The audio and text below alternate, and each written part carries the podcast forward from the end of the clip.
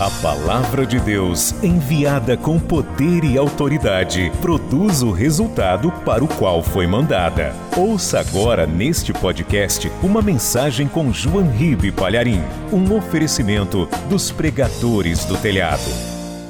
Quero que você pegue o evangelho, por favor. Pegue o evangelho agora e abra no livro de Atos dos Apóstolos, capítulo 10 versículo 44. Assim que você achar, veja se ao teu lado tem alguém sem o evangelho e se por acaso tiver, porque às vezes a pessoa veio direto do trabalho e ela veio desarmada. E a gente, quando está com a palavra de Deus, a gente está armado, é a arma mais poderosa no mundo físico e espiritual. E se a pessoa ao seu lado está sem a palavra de Deus, divida com ela a leitura que nós vamos fazer agora. Está escrito o seguinte: E dizendo Pedro ainda estas palavras, caiu o Espírito Santo sobre todos os que ouviam a palavra. E os fiéis que eram da circuncisão, todos quantos tinham vindo com Pedro, maravilharam-se de que o dom do Espírito Santo se derramasse também sobre os gentios. Gentios é uma palavra bíblica, antiga, é a maneira que a palavra de Deus se refere aos não-judeus. Os não-judeus são os gentios, os estrangeiros. No mundo há somente dois povos: o povo de Deus e o povo que não é de Deus. Até então, os gentios eram considerados povo não de Deus povo do mundo. Então, os fiéis que eram da circuncisão, quer dizer, aqueles que tinham o ritual que Deus estabeleceu com Abraão. Todo filho que nascer será circuncidado ao oitavo dia. É uma marca física para dizer ele pertence ao povo de Deus. Então, os fiéis que eram da circuncisão, que acreditavam que só eles eram povo de Deus, ficaram maravilhados de que o dom do Espírito Santo se derramasse também sobre os gentios, sobre os estrangeiros, sobre os pagãos, sobre o povo que não era de Deus até então. Por quê? Como é que os fiéis da circuncisão perceberam nitidamente e não tiveram dúvidas de que o Espírito Santo estava sendo derramado também sobre os gentios? Versículo 46. Porque os ouviam falar em línguas e magnificar a Deus. O sinal de que uma pessoa foi batizada com o Espírito Santo e com fogo é o falar em línguas, línguas estranhas. Uma língua que não é desse mundo, uma língua que não é desse planeta, uma língua que não é constituída de vocabulário não é constituído de palavras diversificadas, é um código espiritual que só Deus entende. E mesmo a pessoa que está falando em línguas, de modo geral, a pessoa não compreende o que está dizendo, porque a boca dela fala sozinha uma língua que ela não conhece. A menos que ela tenha o dom de interpretar as línguas. Aí dá para se saber o que está sendo falado. Uma vez uma mulher veio me pedir oração na igreja, que tudo estava dando errado na vida dela, que as coisas estavam difíceis. E eu falei, tá, irmã, vamos orar então. Já tinha até acabado a reunião. Aí eu comecei a orar por ela, e no meio da oração, o Espírito Santo tomou a minha boca e eu comecei a falar em línguas, e eu não entendi nada do que eu estava falando. Terminei a oração, a mulher deu um sorrisão, sim, senhor pastor, e foi embora. Na outra semana ela voltou, pastor, do jeito que o senhor disse, aconteceu. Eu falei, o que foi que eu disse? O senhor não lembra que o senhor orou por mim na semana passada? Eu falei, sim, eu orei por você. Então, pastor, o senhor me disse que aquele fogão de segunda mão que eu comprei, que era para eu abrir a tampa na parte de trás, e que dentro tinham as macumbas e feitiçarias da antiga proprietária daquele fogão, e que era para eu levar para o meu quintal, queimar tudo que o mal iria desaparecer. Aí, pastor, quando eu cheguei em casa, eu peguei aquele fogão de segunda mão que eu comprei, eu abri a tampa na parte de trás e tava lá uns panos pretos, vermelhos, velas, um monte de coisa, figas e fitas coloridas. Aí eu peguei tudo aquilo, levei para o meu quintal e botei fogo, pastor, que semana maravilhosa que eu tive. Aí eu falei para ela: Eu te disse isso? eu te falei isso? Pastor, senhor não lembra? Aí eu lembrei que na hora da oração eu falei em línguas estranhas, mas Deus abriu o ouvido dela e entendeu tudo o que eu estava falando. Eu não, né? O Espírito Santo estava falando. Então, qual é o sinal de que a pessoa recebeu o batismo com o Espírito Santo e com fogo?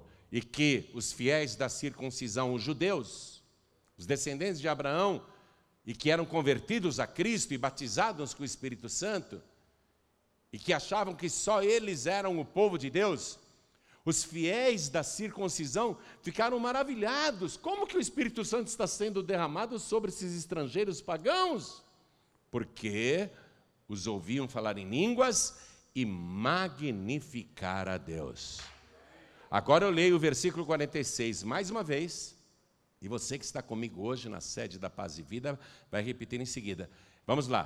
Porque os ouviam falar em línguas e magnificar a Deus. Amém? Vamos aplaudir ao nome de Jesus. E enquanto nós aplaudimos, vamos glorificar a Deus, abrir a boca e dizer glória ao teu nome.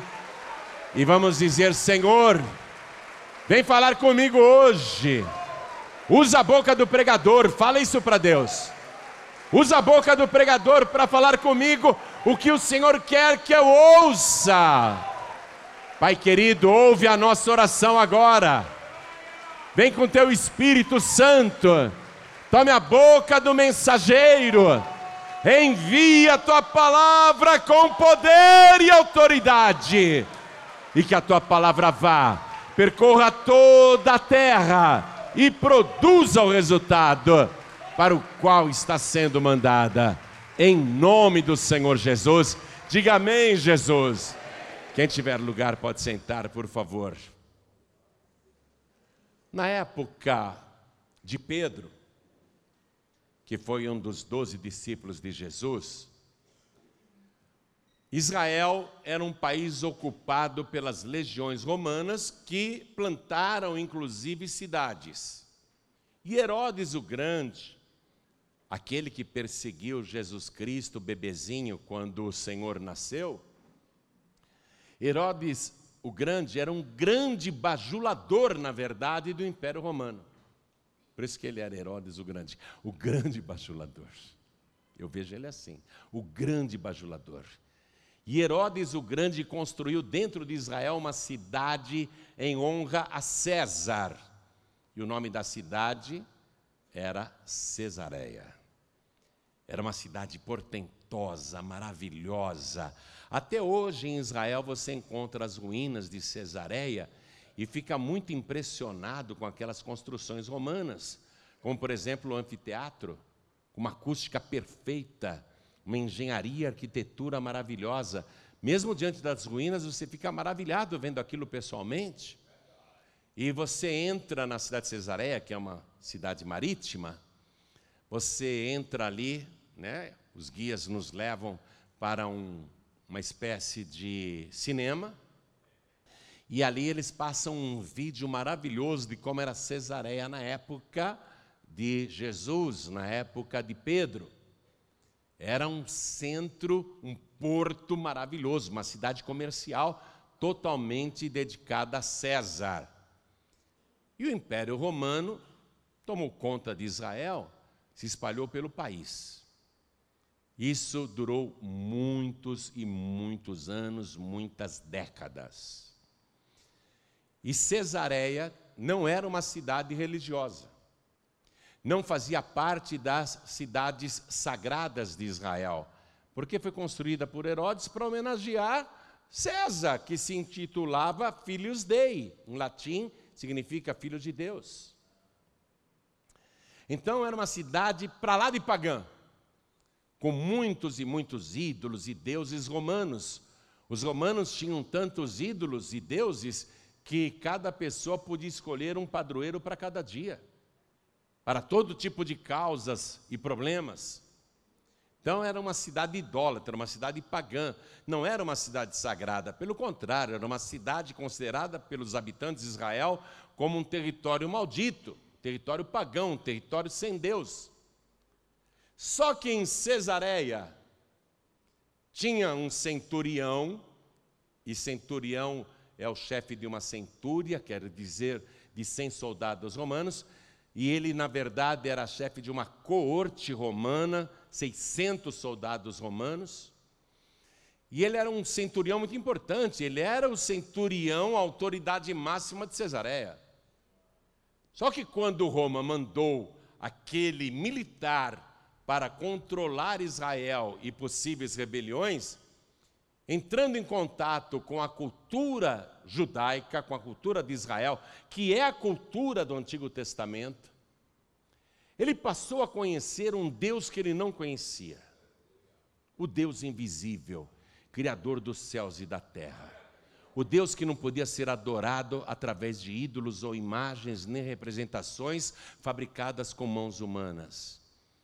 E ao conhecer mais sobre este Deus de Abraão, Isaac e Jacó, através da revelação trazida por Moisés pela Torá, ele passou a acreditar no Deus dos judeus, do povo que era dominado. E ele abandonou os deuses de Roma. E ele passa então a querer mais do Deus de Israel. Ele quer conhecer mais esse Deus, ele tem fome de Deus. Ele sente que encontrou a verdade, o verdadeiro Deus. E aí, ele se torna praticamente um fanático. Ele passa a jejuar e orar direto. O nome daquele militar romano, daquele centurião, era Cornélio. E ele faz longos jejuns quase que diariamente. E ele ora o tempo todo ao Deus de Israel. Ele não acredita mais que César é o filho de Deus, que César é um Deus. Ele não acredita mais nos deuses que Roma fabricou e inventou, aqueles falsos deuses. Ele acredita agora no Deus de Israel e ele crê que o Deus de Israel é o verdadeiro Deus. E ele quer conhecer mais, mais. Então ele jejua, ele ora. E ele se torna muito compadecido com a situação dos dominados, dos judeus. Porque Roma oprimia o povo, carregava de tributos, explorava o povo, subjugava o povo. Então ele passa a fazer esmolas diariamente para o povo de Deus ele passa a fazer esmolas. Sempre que ele encontra uma pessoa em necessidade, ele que era um homem rico, ele era a autoridade máxima de Cesareia, ele dá generosas esmolas. Ele começa com aquele gesto a abençoar o povo de Deus. E quando você faz para alguém que é de Deus, você está fazendo para o próprio Deus. E aquilo começou a chamar a atenção de Deus. Como que ele, que tinha sido enviado ali para explorar o povo dominado, o povo judeu, estava agora favorecendo o povo judeu.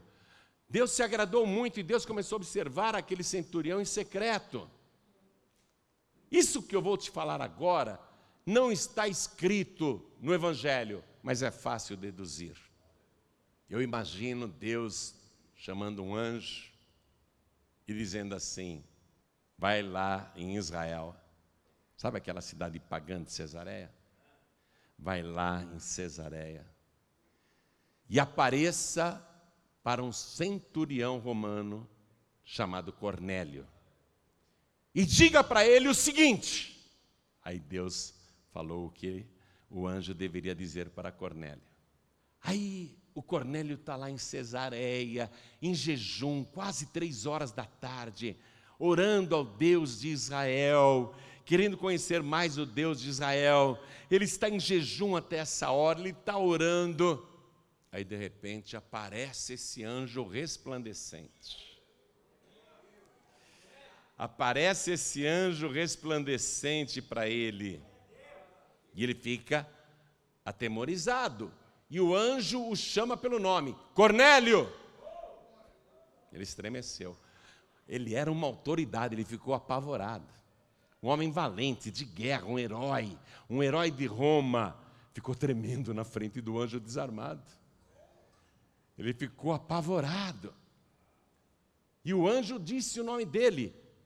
Então acompanhe comigo aqui, no capítulo 10 mesmo de Atos, o versículo 3. O versículo 3. Cornélio, quase a hora nona do dia. Esse era o modo do Império Romano contar as horas naquela época. A primeira hora do dia era seis horas da manhã, a hora nona, portanto, era mais ou menos três da tarde. Este, quase a hora nona do dia, né, o Cornélio viu claramente numa visão um anjo de Deus que se dirigia para ele e dizia: Cornélio. Este, fixando os olhos nele e muito atemorizado, disse: Que é, Senhor? E o anjo lhe disse: As tuas orações e as tuas esmolas têm subido para a memória diante de Deus. O que foi que Deus mandou o anjo dizer? Ó, oh, vai lá em Israel, vai em Cesareia, apareça para o Cornélio, ele vai te ver e diga estas palavras: que as orações que ele faz se dirigindo a mim, eu tenho ouvido todas. E que as esmolas que ele faz para abençoar o meu povo estão na minha memória. Quantas e quantas vezes você orou e pensou: Deus não está me ouvindo, Deus não me ouve. Hoje você não está vendo um anjo resplandecente e luminoso. Mas o livro de Apocalipse diz que o pastor é o anjo da igreja. E o anjo da igreja está dizendo que todas as tuas orações foram ouvidas diante de Deus e Ele te conhece pelo nome. Hoje Ele está te chamando pelo nome. E as esmolas, as ofertas, a tua fidelidade a Deus estão na sua memória. Aí, quando Cornélio recebeu esta palavra, como você está recebendo, o anjo continuou e disse, versículo 5: Agora, pois, envia homens a Jope Jope era uma cidade também marítima que ficava à beira-mar, a cerca de 50 quilômetros de Cesareia, caminhando pela praia. Agora, pois, envia homens a Jope, olha o que o anjo está dizendo, e manda chamar a Simão, que tem por sobrenome Pedro. Este está com um certo Simão curtidor, que tem a sua casa junto do mar ele te dirá o que deves fazer. Circula o final desse versículo 6, por favor. Ele te dirá o que deves fazer. Não te causa espanto isso? O anjo vem de lá da glória, diretamente do trono de Deus, vem com uma mensagem maravilhosa. As tuas orações foram ouvidas e as tuas esmolas subiram na memória de Deus. Agora você envia homens até Jope, manda procurar por Simão, que tem o sobrenome de Pedro. Ele está hospedado na casa de um outro Simão, que é curtidor, quer dizer, trabalha com couros. E trabalhar com couro naquela época fedia muito, porque o couro era dos animais, não é? O couro dos bois e também de ovelhas, de carneiros. O couro era curtido com urina de cavalo. O couro em si, arrancado do corpo de um animal morto, já cheira mal. Agora imagina curtindo ele com urina de cavalo. Olha onde o Pedro estava hospedado. Na casa de Simão, o curtidor. O anjo, o anjo falou: Não vou lá, não, vai você. Não, estou brincando, não, não falou isso, não. Mas que era um mau cheiro, era que era um mau cheiro terrível, Cornélio, envia homens para Jope, que é uma cidade marítima, fica à beira-mar. Naquela cidade, à beira da praia, tem um tal de Simão, curtidor. Quase todo mundo chamava Simão em Israel, era que nem José hoje aqui no Brasil. Quase todo mundo chamava Simão, tanto que o nome original de Pedro era Simão. Ele está hospedado na casa de um outro Simão, para diferenciar Simão, Pedro, Simão, curtidor. Então ele está hospedado na casa de Simão Curtidor. Manda os teus homens procurarem a casa de Simão Curtidor. Dentro daquela casa está o Simão Pedro. Traz ele aqui, porque ele te dirá o que deves fazer. E cause espanto. Que um anjo tenha vindo do céu, fale tudo isso e não diz o principal. Por que, que o anjo já não entregou tudo? Porque não é tarefa dos anjos pregar o Evangelho. Os anjos estão no planeta para nos servirem, para nos protegerem, para nos guardarem, não é? Muitas e muitas vezes até para comunicar mensagens da parte de Deus, mas anjo nenhum prega o Evangelho. Eles bem que gostariam, viu? E eu até preferiria também que ao invés de eu estar aqui nesse altar, tivesse um anjo resplandecente, luminoso. Agora, não reclame comigo, não. Reclame com Jesus Cristo. Porque Ele que deu esta ordem. Ide por todo mundo, homens, mulheres, ide por todo mundo, pregai o Evangelho a toda criatura. Quem crer e for batizado será salvo. Era só o anjo dizer isso para eles? Falar, o Cornélio, é o seguinte, blá, blá, blá, blá, blá, blá. Crê? O anjo falou, eu só posso vir até aqui. Quem vai dizer o restante é o pregador. Você quer ouvir Deus falar? Você não preferia um anjo aqui? É, mas Deus falou: vai lá, pregador. Eu vou usar a tua boca para falar com cada pessoa aqui dentro. Então preste atenção na palavra que está saindo da minha boca, porque Deus já está falando com você. Deus vai te dizer tudo o que você deve fazer, mas através do pregador. Nunca, nunca, nunca despreze o pregador que está no altar. Seja quem for. Todo pregador que estiver no altar, abra os seus ouvidos a tudo que ele diz porque quando ele fala, é a boca de Deus falando com você. Deus revela os seus mistérios através do pregador. Finalzinho do versículo 6, o anjo disse para Cornélio: chama lá o Pedro, porque ele te dirá o que deves fazer. E o anjo desapareceu. Cornélio chamou um criado e dois soldados de confiança e contou a visão que ele teve. Mas já era praticamente o final do dia, já era mais de três horas da tarde agora. Não dava para ir para Jope no mesmo dia. Então eles combinaram de amanhã cedinho ir para Jope, procurar a casa desse tal Simão Curtidor e perguntar se o Pedro está lá mesmo.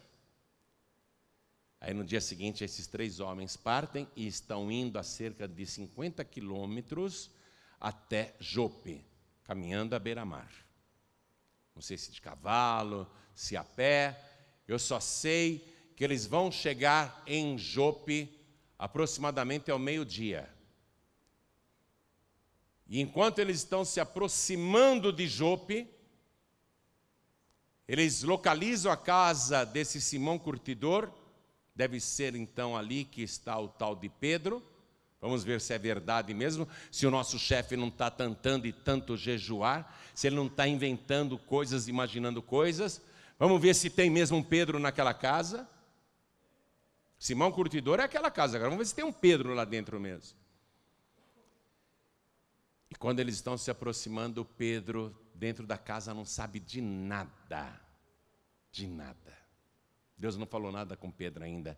Deus vai começar a falar agora. Pedro diz para as pessoas: Eu estou em jejum, estou com fome.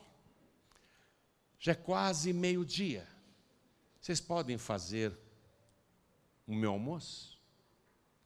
Enquanto vocês fazem aí o meu almoço, eu vou subir até o terraço e vou orar a Deus. Quero orar em jejum a Deus. Você tem que jejuar, viu? O Cornélio jejuava, o Pedro jejuava, Jesus jejuava. Tem que ter jejum e oração. Aí o Pedro diz: enquanto vocês fazem o almoço, eu vou subir lá no terraço e vou orar. Aí o Pedro, ajoelhado lá no terraço, ele começa a orar. Aí ele vê uma espécie de vaso e também parece um lençol descendo do céu. E quando ele olha para dentro daquele lençol, tem um monte de répteis e animais imundos considerados imundos e declarados imundos pela lei de Moisés, animais que judeu nenhum come.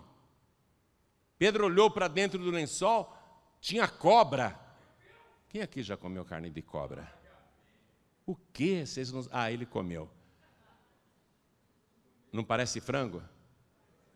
Parece frango. Eu comi em Mato Grosso. A judeu nenhum come carne de cobra. Tinha um monte de cobra lá. Pedro ficou horrorizado. Tinha porco. Judeu não come porco. Todo mundo aqui já comeu porco, né? Quem já comeu porco? Levante a mão. É, mas judeu não come porco. Porque a lei de Moisés declara que é um animal imundo. Tinha outros tipos de répteis. Por exemplo, rãs. Quem já comeu rã? Levante a mão. Ah, é, muito boa. Muito boa. Você não sabe o que você está perdendo. Na hora que põe a rã na frigideira, se você não enfiar o, o, o, fio de piaçava na coluna dela, ela dá um salto na frigideira, mesmo estando morta. ela pula. A carne de rã é muito boa. Pedro viu aquelas rãs. Ah!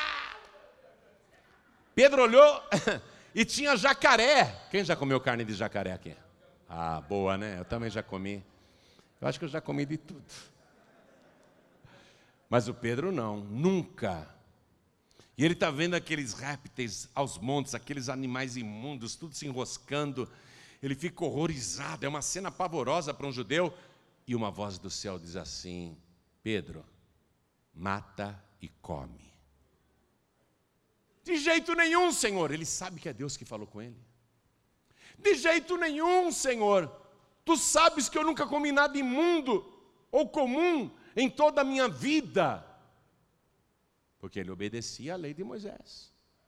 Aí o lençol sobe para o céu, aí ele volta para a oração, aí ele abre os olhos, desce de novo aquele lençol, cheio de répteis imundos, e de novo a voz do céu diz: Pedro, mata e come.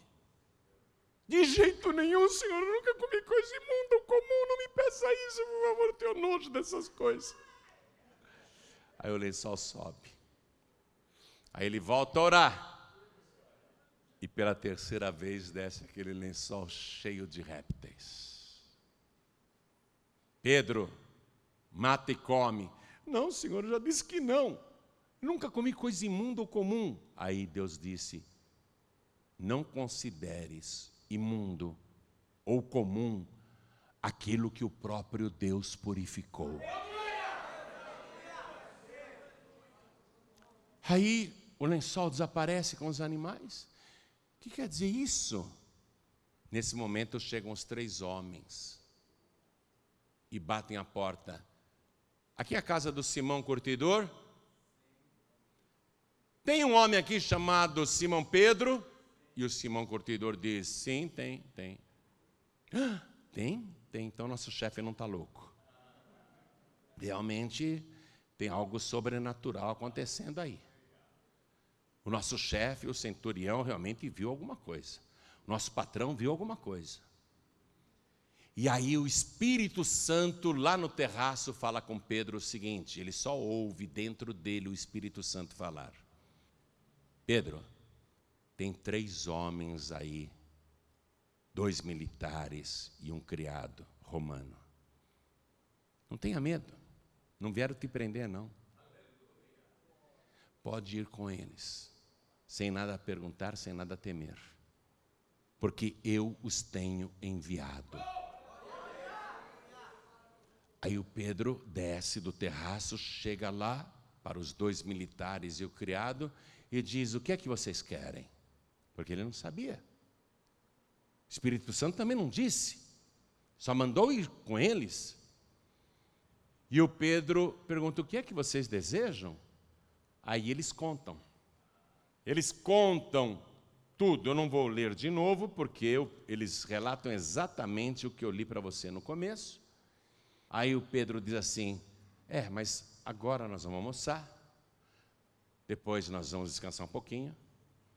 E amanhã a gente vai para Cesareia. Eu vou com vocês. E no dia seguinte eles saíram e fazem a viagem até aquela portentosa cidade de Cesareia. Jope era uma vila de pescadores naquela época, uma cidade pobrezinha, mas Pedro fica maravilhado porque ele nunca tinha pisado em Cesareia. Era um território pagão, proibido para os judeus. E ele entra em Cesareia, junto com os dois militares e o criado, e vão até a casa da maior autoridade da cidade, o Cornélio.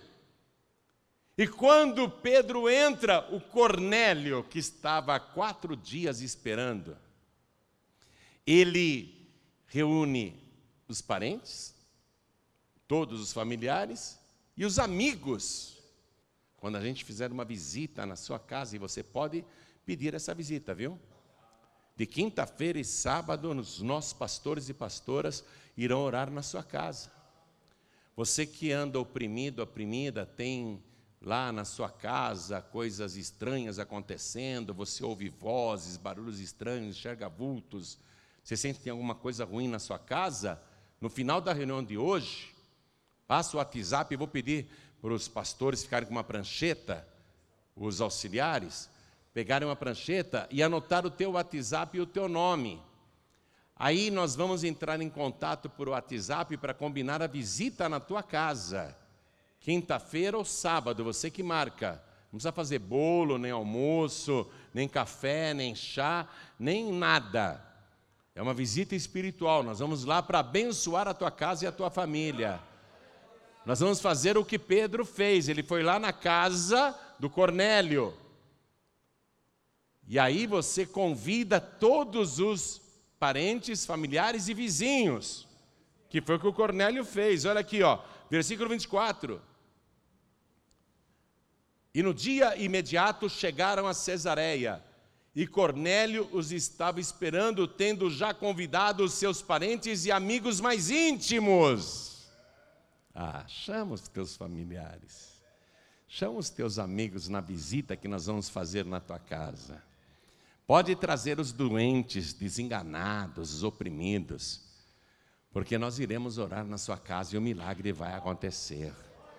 Se na sua casa você não dorme à noite, se você não tem paz, é aquela brigaiada dentro de casa, aquele tormento, gente doente, gente com vícios, reúna todo mundo, porque quando a gente chegar lá, nós vamos chegar com a bênção para a família toda. Nós vamos chegar com a bênção para a casa inteira. Pedro está chegando na casa do Cornélio, enviado por Deus. Nós iremos na tua casa, enviados por Deus. Iremos levar a bênção para a tua casa e para a tua família e para a tua vizinhança. Quando a gente orar lá na tua casa, eu estou falando, os pastores e pastoras da paz e vida, você não imagina o que vai acontecer de cura e libertação na tua casa. Quando a gente sair da tua casa, a tua casa não será mais a mesma. Pode marcar, viu? Terminando a reunião, eles estarão aqui na frente, depois da bênção final, anotando numa prancheta o WhatsApp. Você passa o teu WhatsApp, aí a gente vai entrar em contato e por WhatsApp você diz: oh, eu moro na rua tal, número tal, perto de tal lugar, porque às vezes é um lugar tão difícil de chegar, mas pode me dizer, né? Perto de tal lugar, põe um ponto de referência.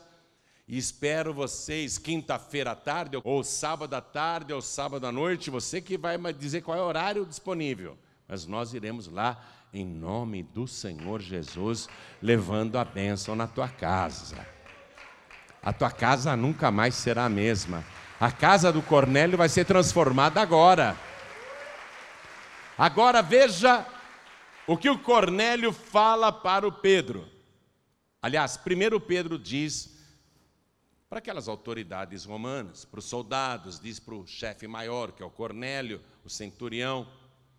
Pedro diz assim: Versículo 28. Vós bem sabeis que não é lícito a um varão judeu ajuntar-se ou chegar-se a estrangeiros, mas Deus mostrou-me que a nenhum homem chame comum ou imundo, pelo que, sendo chamado, vim sem contradizer. Pergunto, pois, por que razão mandastes chamar-me? Pedro não sabe o que foi fazer lá. Pedro não sabe o que foi fazer lá. A gente vai na tua casa, a gente não sabe o que vai fazer lá. Mas a gente só sabe de uma coisa. E nós vamos fazer a única coisa que a gente sabe fazer. Aqui, continuando no versículo 30. E disse Cornélio: Há quatro dias estava eu em jejum até esta hora, orando em minha casa a hora nona. E eis que diante de mim se apresentou um varão com vestes resplandecentes e disse: Cornélio, a tua oração foi ouvida e as tuas esmolas estão em memória diante de Deus. Envia, pois, a Jope e manda chamar Simão, que tem por sobrenome Pedro. Este está em casa de Simão Curtidor, junto do mar, e ele vindo te falará. E logo mandei chamar-te, e bem fizeste em vir. Agora, pois, estamos todos presentes diante de Deus para ouvir tudo quanto por Deus te é mandado. Só que o Pedro não foi mandado falar nada. Deus não falou, vai lá e fala assim, assim, assim. Porque a ordem do que Pedro devia falar já tinha sido dada oito anos antes. Ó, essa visita de Pedro está acontecendo oito anos depois da ressurreição e da subida de Jesus aos céus. E Jesus, antes de subir aos céus, deu a ordem. Não precisa repetir, não precisa dar de novo. A ordem não é só para mim, só para eles, é para todos os que creem em Jesus. Ide por todo mundo e pregai o Evangelho a toda criatura. Quem crer e for batizado será salvo. Anuncie que Jesus é o Filho de Deus, nascido neste mundo, viveu sem pecado, é mais santo e sublime do que o céu inteiro. Ele praticou o bem, operou curas, milagres, prodígios, maravilhas. Ele ressuscitou os mortos, ele andou sobre as águas, ele purificou os leprosos, ele deu vista aos cegos, ele fez os paralíticos saltarem de alegria. E ele foi morto na cruz, e morto foi sepultado, mas no terceiro dia ressuscitou, e Deus o constituiu juiz dos vivos e dos mortos, e ele está no céu preparando lugar, e um dia ele vai voltar. É só isso que a gente sabe. E é isso que Pedro prega para eles naquela hora. Essa é a pregação. Versículo 42, Pedro falando. Aliás, me permita ler o versículo 39 em diante. Pedro dizendo para Cornélio: E nós, os seus discípulos, somos testemunhas de todas as coisas que ele fez tanto na terra da Judéia como em Jerusalém, ao qual mataram. Opa! Mataram não? Mataram não. Pedro foi educado. Mas a morte de Jesus foi uma execução romana. Porque só os romanos matavam condenados pendurando na cruz. Pedro então fala, olha só, falando para os opressores, hein? Pregando a palavra. Aqui, ó. Ao qual mataram, pendurando-o num madeiro. Olha o final do versículo 39. Só os romanos matavam pendurando no madeiro. Cornélio podia falar: Nós matamos Jesus. Eu sei desse caso.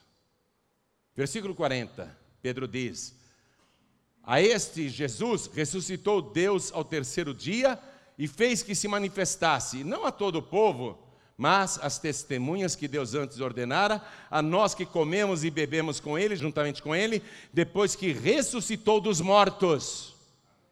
E nos mandou pregar ao povo e testificar que Ele é o que por Deus foi constituído juiz dos vivos e dos mortos.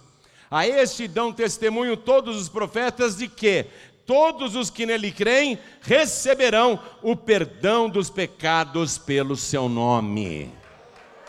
Essa é a pregação do Evangelho. Só Jesus Cristo perdoa pecados.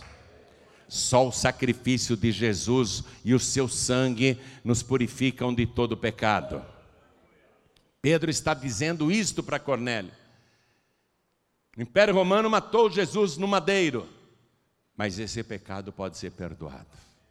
Se você crer em Jesus, é isso que Pedro está dizendo. Ele é o juiz dos vivos e dos mortos. Aí Pedro pregou esta palavra. Agora, reflita comigo. Cornélio, quando foi enviado por Roma para Israel, entrou em contato com o Deus dos judeus e creu nele. Era suficiente? Não é suficiente o povo brasileiro, ou o povo português, ou o povo dos países lusófonos acreditar em Deus. Cornélio acreditava em Deus, orava a Deus o tempo todo e jejuava a Deus o tempo todo. Ele era salvo? Não. Não é suficiente a humanidade acreditar em Deus, entenda isso. Precisou um pregador vir e falar de Jesus Cristo, o Salvador da humanidade, o juiz dos vivos e dos mortos e se alguém quiser perdão dos pecados, tem que crer em Jesus Cristo. Você está compreendendo isso? Ah, eu acredito em Deus, sou muito religioso, vou na igreja sempre. Se você não se arrepender dos seus pecados, se você não crer em Jesus Cristo e não recebê-lo como teu único, suficiente, exclusivo e eterno Salvador, mesmo crendo em Deus, você morrerá nos seus pecados. Está entendendo isso? Mesmo crendo em Deus, se você não crer em Jesus, você morrerá nos seus próprios pecados. Porque é só Jesus, com seu sacrifício, que nos purifica de todo pecado. E era isso que o Cornélio tinha de ouvir, e é isso que você está ouvindo agora. E é isso que Deus pegou a minha boca para falar com você hoje. Foi para isso que Ele te trouxe aqui se você quer ser salvo, você tem que receber Jesus Cristo como único, suficiente, exclusivo e eterno Salvador, crer nele como juiz dos vivos e dos mortos e que ele tem poder para perdoar os teus pecados e escrever o teu nome no livro da vida. Ah, você pode acreditar em Deus, mas tem de acreditar em Jesus, porque senão não vai adiantar nada. Quando Pedro pregou o Evangelho, e esse é o Evangelho. O Evangelho não é Maria, o Evangelho não é Pedro, o Evangelho não são os padroeiros, não são as religiões, não são os ídolos fabricados pela imaginação humana e todo dia te apresentam um ídolo novo, e até ídolos baseados em pessoas mortas, pessoas que já morreram. Isso não é Evangelho. Evangelho é isso aqui, ó. Cornélio já tinha aberto mão de todos os deuses de Roma, de todos os ídolos de Roma. Ele já estava acreditando no Deus de Israel, mas não era salvo. Por quê? Porque precisava ouvir esta palavra que o anjo gostaria de ter falado, mas disse: não, tem que chamar o Pedro para falar o que você precisa fazer. Deus me mandou aqui, hoje, para falar o que você precisa fazer. Você precisa entregar a tua vida para Jesus. Estou falando com as pessoas, com as milhares, com as milhões de pessoas que me assistem pela TV, me ouvem pela rádio e também pela internet. Não basta só crer em Deus. Se você não crer em Jesus, não haverá perdão dos seus pecados. E não adianta crer em Jesus e não entregar a vida para Ele. Você tem que recebê-lo como teu único Salvador. Só assim teus pecados serão perdoados e o teu nome será escrito no livro da vida do Cordeiro. É isso que Deus mandou eu falar que você deve fazer. Não adianta nada você ser uma pessoa religiosa, muito religiosa, viu? Reza não sei quantas vezes o teu terço aí. Repete não sei quantas vezes o teu rosário. Não adianta nada disso. Ah, mas eu também rezo para Jesus. Pois é. Está complicado o negócio no nosso país. Tem muita gente achando que serve a Jesus Cristo e não serve. Aliás, tem muita gente achando que é batizada nas águas e não é, né? Ah, eu já sou batizado. Quando você foi batizado? Quando eu era nenê. Escuta, Jesus disse: quem crer e for batizado será salvo. Um nenezinho não crê em porcaria nenhuma, um nenezinho não crê em nada. Está muito complicada a situação no nosso país. Pedro está falando do Evangelho, o único que salva, Jesus, o único juiz dos vivos e dos mortos, o único que ressuscitou e está vivo pelos séculos dos séculos, o único que tem poder para perdoar pecados. E aqui nós entramos no versículo 44 que eu iniciei a leitura para você. E dizendo Pedro ainda estas palavras, Pedro está pregando. E dizendo Pedro ainda estas palavras, caiu o Espírito Santo sobre todos os que ouviam a palavra. Você está ouvindo a palavra? O Espírito Santo vai cair sobre você. Enquanto Pedro pregava, o Espírito Santo desceu. Dá glória a Deus que o Espírito Santo vai descer. E os fiéis que eram da circuncisão, todos quanto tinham vindo com Pedro, maravilharam-se de que o dom do Espírito Santo se derramasse também sobre os estrangeiros, sobre os gentios, sobre os pagãos, porque os ouviam falar em línguas e magnificar a Deus. Pelo sectarismo religioso, Pedro jamais entraria em Cesareia para pregar o Evangelho. Pelo preconceito religioso, Pedro jamais estaria na casa de Cornélio, porque não era lícito a um judeu se reunir com um pagão para não se contaminar. Deus deu uma lição para o Pedro. Pedro, você não quer se reunir com os pagãos para não se contaminar? Mas é ao contrário, Pedro.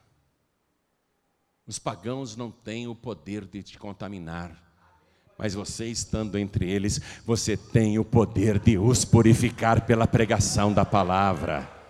Não fuja de macumbeiro, não fuja de feiticeiro, a vizinha das trevas, entra na casa dela e glorifica o nome de Jesus.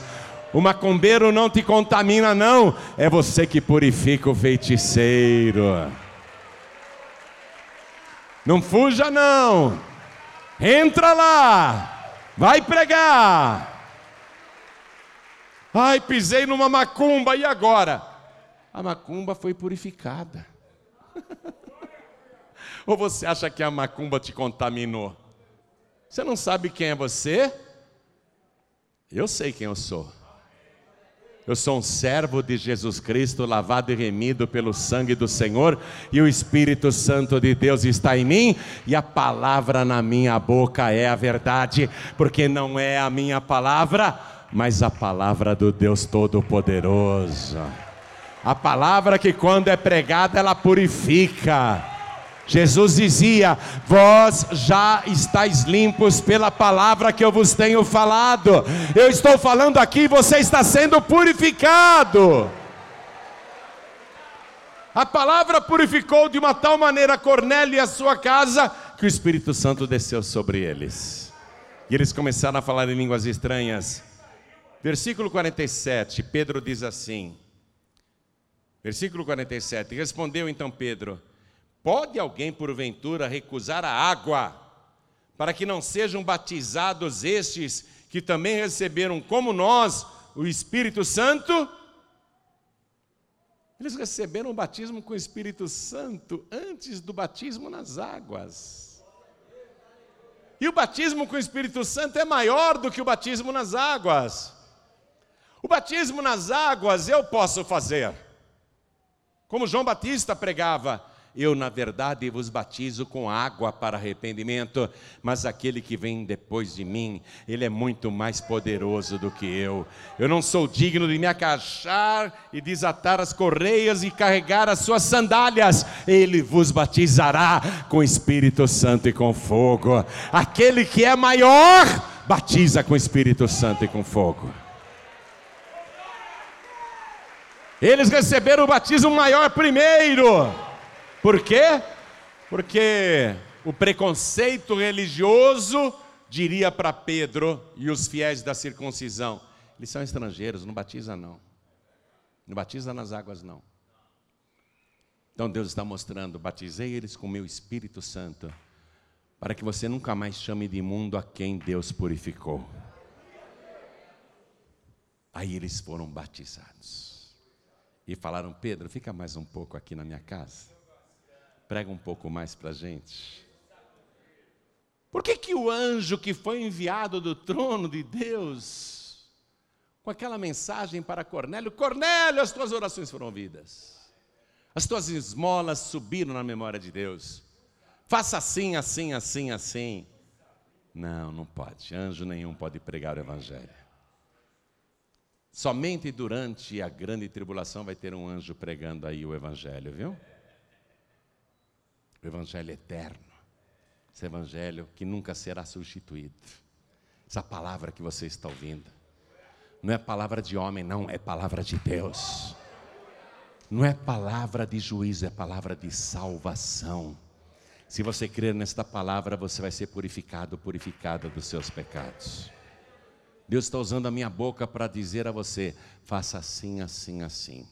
Quem quer saber o que tem que fazer agora? Quem quer saber? Levante a mão. O que você tem que fazer, primeiro, se creu, primeiro, se batizar nas águas. Quem crer e for batizado será salvo. E quem já é batizado nas águas, porque creu, o que deve fazer agora? Buscar o batismo com o Espírito Santo e com fogo. Pastor João Ribeiro, eu não sou batizado ainda nas águas, mas pode acontecer comigo o que aconteceu com Cornélio, de eu receber o batismo com o Espírito Santo antes? Pode. A minha mãe chamava Elza Aparecida Risse Palharim, Deus já levou.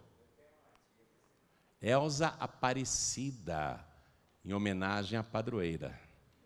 A minha avó pôs o nome nela porque a minha avó era muito católica. Ela consagrou a minha mãe para Aparecida. Elza Aparecida Rite Palharim, como todos os italianos sempre foram romanos, católicos romanos. Quando a minha mãe se apaixonou pelo meu pai e meu pai por ela, e eles decidiram se casar, a minha mãe falou assim: Eu posso casar com você, mas eu nunca vou na tua igreja, não vou ser da tua religião nunca. Eu nunca vou virar evangélica. Meu nome é Elza Aparecida. Eu nunca vou me converter para a tua igreja. Meu pai falou para ela: Tá, tudo bem, eu caso com você, mas não na igreja católica, porque eu não vou dobrar os meus joelhos na frente de ídolo nenhum. Aí minha mãe falou: Tá, então eu caso na tua igreja, mas só. Era muito amor. Ninguém conseguia levar minha mãe para a igreja. Meu pai era metodista e os metodistas tradicionais não creem no batismo com Espírito Santo e com fogo, porque eles dizem que falar em línguas é só da época dos apóstolos, que não acontece mais hoje em dia. Eles ignoram que Jesus disse: Estes sinais seguirão os que crerem em meu nome e falarão novas línguas. É para sempre. Sempre que tiver uma pessoa crendo, o sinal tem que seguir. Mas meu pai era metodista, não cria no Espírito Santo. E nunca conseguiu levar a minha mãe para a igreja dele. Mas a minha tia Amélia, que Deus também já levou, a minha tia Amélia falava Erza, que os caipiras falam assim, né? Erza. Vão comigo na minha igreja. É assembleia. Vão comigo na minha igreja. E naqueles anos, a Assembleia tinha um dia de culto de doutrina, onde eles ensinavam: homem não pode andar na cidade sem chapéu, mulher não pode cortar o cabelo, mulher não pode usar calça comprida, mulher não pode raspar o sovaco, não pode raspar a perna, não pode tirar a sobrancelha, não pode cortar o cabelo, aquela história toda, né? Minha mãe tinha horror. Minha mãe tinha horror. Não ia. Mas aquela minha tia tinha uma coisa que o meu pai não tinha. Ela era irmã dele, mas ela tinha o Espírito Santo de Deus. Um dia ela convida a minha mãe, justamente na segunda-feira, que era o culto de doutrina, onde era só cajado.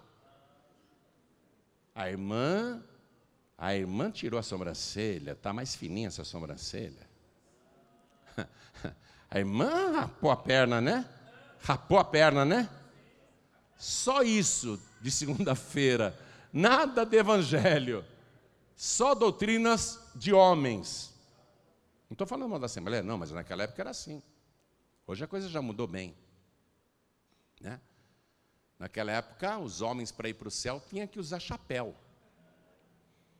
Hoje, os homens da Assembleia de Deus não precisam mais usar chapéu para ir para o céu. Mas naquela época precisava. Por isso que o apóstolo Paulo escreveu que a doutrina dos homens perece pelo uso. Os anos passam, muda a doutrina, mudam os costumes. A doutrina dos homens perece pelo uso. Mas naquela época era a doutrina em uso e Amélia, cheia do Espírito Santo, Erza, Erza, vamos comigo na minha igreja hoje. E a Erza vai, tá bom, Amélia. Ela gostava tanto da Amélia, ela foi. Chegou lá, o porteiro falou: O quê? Ela não pode entrar, não. Ela não é membro desta igreja. A reunião de hoje de doutrina é só para quem é batizado nas águas, é só para quem é membro da Assembleia. Aí a minha tia, oh, filho, você não sabe há quantos anos eu convido essa minha cunhada. Hoje que ela aceita, você não vai deixar ela entrar. Aí o porteiro, vai, vai, entra, entra. entra. Deixou minha mãe entrar. Preconceito. Preconceito religioso. Minha mãe entrou, ficou lá assistindo a reunião, não entendendo nada. De repente, bum!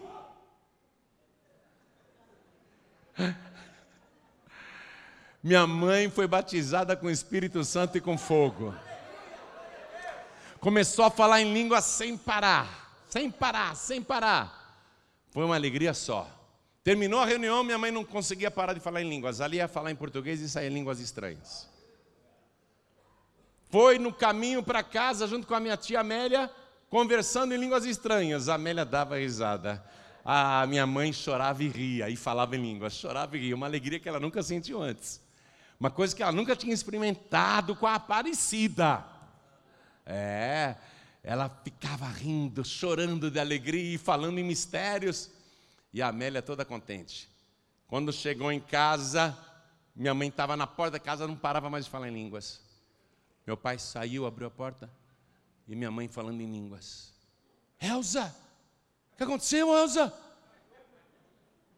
Minha mãe foi explicar e só saía a língua estranha. E ria e chorava. Ai, minha mulher ficou louca. Minha mulher enlouqueceu. Aí a minha tia Amélia, que era irmã do Ulisses, ô oh, Ulisses, a Erza não está louca, não. A Elsa foi batizada com o Espírito Santo e com fogo. E a minha mãe falando em mistério e dizendo. Ah, Confirmando tudo. Falando em mistérios. Aí meu pai falou: Isso é o Espírito Santo? A minha mãe. E a minha tia, sim, isso é o Espírito Santo. Então eu também quero. Aí começou a frequentar a igreja da tia Amélia e ele também foi batizado com o Espírito Santo.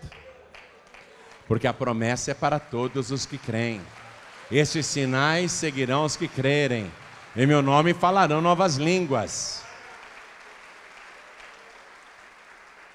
Então, você que já é batizado, batizada nas águas, o próximo passo é buscar o Espírito Santo. Mas você que ainda não é batizado nas águas, pode até receber o Espírito Santo antes do batismo nas águas. Porque aconteceu com a minha mãe, aconteceu com o Cornélio aqui, do Evangelho. Pode acontecer. Mas a ordem mais natural é essa: primeiro o batismo nas águas. Na verdade, a ordem é a seguinte: ó, crer e entregar a vida para Jesus exclusivamente para Jesus. Depois, batizar nas águas, porque crê. Quem crer e for batizado nas águas será salvo. E terceiro, buscar o revestimento de poder, o batismo com o Espírito Santo e com fogo. São três coisas. Eu vou continuar pregando isso até que não haja mais fôlego de vida no meu pulmão. Vou continuar pregando isso até que o meu coração pare de bater. Mas o dia que alguém olhar no meu caixão, antes de me levar para o cemitério, vai dizer: esse homem pregava o verdadeiro Evangelho de Jesus Cristo. O que eu estou te trazendo é o Evangelho que Deus mandou te entregar. Por isso, agora eu quero que toda a igreja se coloque de pé, por favor. Me perdoe se, às vezes, eu pregando, a pregação estica é que eu não sou mais dono da minha boca, sabe? Não falo isso de brincadeira, não, é verdade. Quando eu assisto, às vezes eu pregando na TV, eu falo, como é que eu disse aquilo? Porque não veio uma palavra do meu cérebro, veio do trono de Deus. Deus está usando a minha boca para falar o que você deve fazer. O que você deve fazer agora para você ser salvo para você ter o perdão de todos os seus pecados, é levantar a sua mão e receber Jesus como teu único, suficiente, exclusivo e eterno Salvador. Quem quer, levante a mão direita bem alto, porque o teu nome vai ser escrito no livro da vida do Cordeiro. Oh glória, todos que ergueram as mãos, vem aqui para frente, por favor. Pede licença e vem para cá e vamos aplaudir o Senhor Jesus por cada vida que vai chegar. Todos que ergueram as mãos, vem para cá, vem para cá. Jesus disse: Quem me confessar diante dos homens, também eu o confessarei diante do meu Pai que está nos céus. Você vai falar o nome de Jesus aqui na terra, mas Jesus vai falar o teu nome lá na glória. E o teu nome vai ser escrito no livro da vida do Cordeiro. Quero chamar aqui na frente todas as pessoas que já conhecem o Evangelho, mas se afastaram filhos pródigos e filhas pródigas e todos que estão sem igreja. Você vai em várias, mas não é membro de nenhuma. Você não faz parte do corpo de Cristo. Até se batizou nas águas, mas é um turista espiritual. Precisa parar com isso. Jesus disse: O que ligares na terra será ligado no céu. Se eu orar por você agora, eu vou te ligar aqui nesta igreja, mas você vai ser ligado lá no céu também como parte do corpo de Cristo, porque quando a igreja subir, você vai subir junto. Então, filho pródigo, filha pródiga, Jesus está voltando, volte para Ele antes. Vem para cá, vem. Todos que estão fora da igreja, todos que não têm igreja nenhuma, todos que se afastaram, voltem agora. Voltem agora para a casa do Pai. Vamos aplaudir mais ao nome de Jesus. Pede licença e venha. Diga, é importante eu ir lá na frente. Me dá licença aí, eu tenho que ir lá na frente. O Pai está te esperando de braços abertos.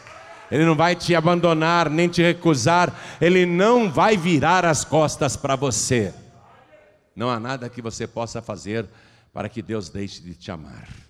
Vem para cá, eu estou falando o que você deve fazer. Espírito Santo está usando a minha boca dizendo o que você deve fazer. E todos que estão fracos na fé, justamente por não terem o batismo com o Espírito Santo e com fogo, que é o revestimento de poder. Quando você vê uma pessoa vacilando, titubeando, quando você vê uma pessoa com dificuldades para seguir Jesus, é porque ela ainda não tem o revestimento de poder, por isso que ela está fraca na fé. Você que se sente fraco, fraca na fé, pensando até em desistir, não desista não, você tem que buscar mais a presença de Deus e mostra isso para Deus vindo aqui na frente. vem para frente. Todos que se sentem fracos na fé, venham aqui para frente e vamos aplaudir ao Senhor Jesus. Todos que tiverem o desejo de vir à frente, venham.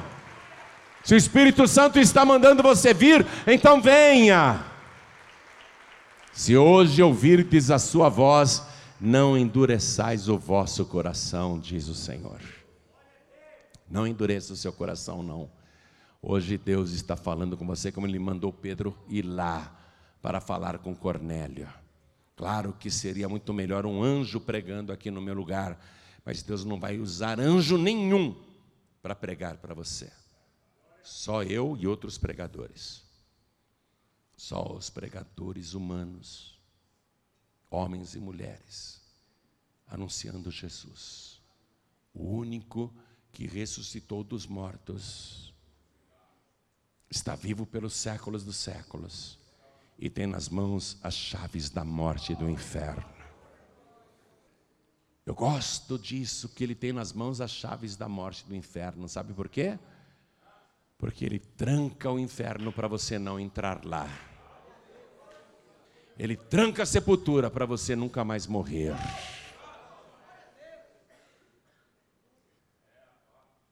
Se mais alguém deseja vir para frente, venha. Quero falar com você que está assistindo pela televisão.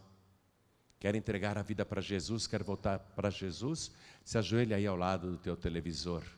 Está assistindo através do computador, baixou essa mensagem, no youtube.com.br tem centenas, milhares de mensagens lá em vídeo, você pode baixar e assistir quantas vezes quiser. É pelo YouTube que você assistiu essa mensagem?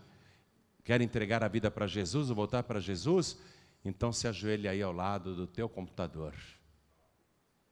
É pela rádio que você está nos ouvindo à distância? É possível você se ajoelhar ao lado do teu rádio? Pastor, eu estou dirigindo, então não precisa parar o veículo. Coloque a mão direita sobre o teu coração se você quer entregar a vida para Jesus, voltar para Jesus.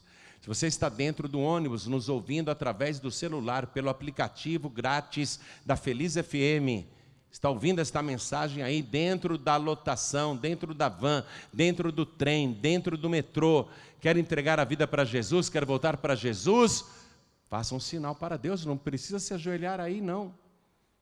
Coloque a mão direita sobre o teu coração que Deus está te vendo. Ótimo. Pessoas que estão nos hospitais, nas cadeias, querem entregar a vida para Jesus, querem voltar para Jesus, se ajoelhem aí. Mesmo que os outros presos estejam rindo, zombando, Deus é contigo. Deus te visitou aí no cárcere. Deus te visitou nessa cadeia. Entrega a vida para Jesus. Faça isso, Deus está te vendo. Dois ladrões morriam ao lado de Jesus, só um foi salvo. Você é um que está na cadeia, mas está sendo salvo agora. Continua firme na sua fé aí mesmo na penitenciária, porque você já está livre espiritualmente. Importa ser livre de verdade. E você que está engessado num hospital, você que está num quarto de um hospital, assistindo pela TV, não consegue sair da cama, não consegue se mexer, Faça um gesto para o Senhor, nem que seja um piscar de olhos, dizendo: Eu quero entregar a vida para Jesus, eu quero voltar para Jesus. A igreja, por favor, continue de pé e quem veio para frente, se ajoelhe comigo diante do altar. Coloque a mão direita sobre o teu coração. E ore assim comigo, mas ore com fé, não repita apenas.